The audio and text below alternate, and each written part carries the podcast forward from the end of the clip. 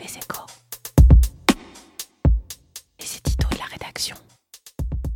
L'État actionnaire était jusque-là craint et du coup, en général, respecté.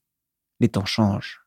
Comme viennent de le démontrer les administrateurs d'Engie, qui n'ont pas hésité à imposer leur vue en conseil aux représentants de l'État qu'ils ont mis en minorité, Bercy ne fait en effet plus systématiquement peur. Unis derrière Jean-Pierre Clamadieu, le président du Conseil de l'énergéticien français, les administrateurs du groupe ont validé la cession de 29,9% du capital de Suez détenu par Engie à son rival Veolia.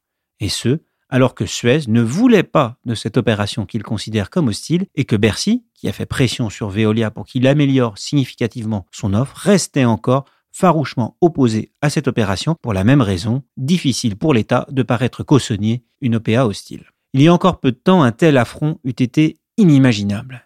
Même s'il n'est qu'un actionnaire parmi d'autres, l'État contrôle 24% d'un groupe né de la fusion entre l'ex-Suez et l'ex-GDF, même s'il ne s'agit pas d'une entreprise publique, l'État, qui dispose en plus de droits de vote double, avait toujours bénéficié d'une influence considérable et d'une forme de droit de veto sur les décisions majeures. Ce n'est plus le cas. Cet épisode pourrait du coup bien constituer un précédent en s'appuyant sur des administrateurs visiblement prêts à être plus qu'avant véritablement indépendants, les conseils des nombreuses entreprises comptant l'État comme actionnaire pourraient faire preuve à l'avenir de davantage d'audace. On pourra s'en féliciter car trop souvent, Bercy, qui se drape des habits de l'actionnaire de long terme soucieux de défendre l'intérêt général, a prouvé qu'il se comportait surtout comme un pouvoir politique jouant aux banquiers d'affaires et aux consultants pas forcément bien avisés. Et l'agence des participations de l'État ressemble moins à un fonds souverain cherchant à valoriser au mieux le patrimoine des Français en favorisant la croissance des entreprises dont il est l'actionnaire qu'au bras armé financier d'un État se risquant parfois à jouer au Monopoly.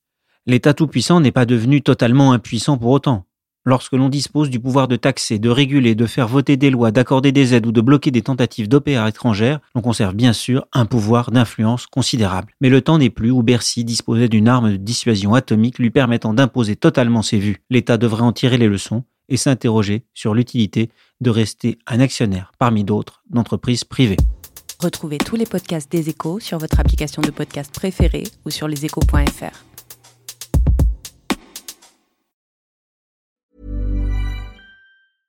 Imagine the softest sheets you've ever felt. Now imagine them getting even softer over time. That's what you'll feel with Bowl and Branch's organic cotton sheets. In a recent customer survey, 96% replied that Bowl and Branch sheets get softer with every wash. Start getting your best night's sleep in these sheets that get softer and softer for years to come. Try their sheets with a 30-night guarantee. Plus, get 15% off your first order at bowlandbranch.com. Code BUTTERY. Exclusions apply. See site for details.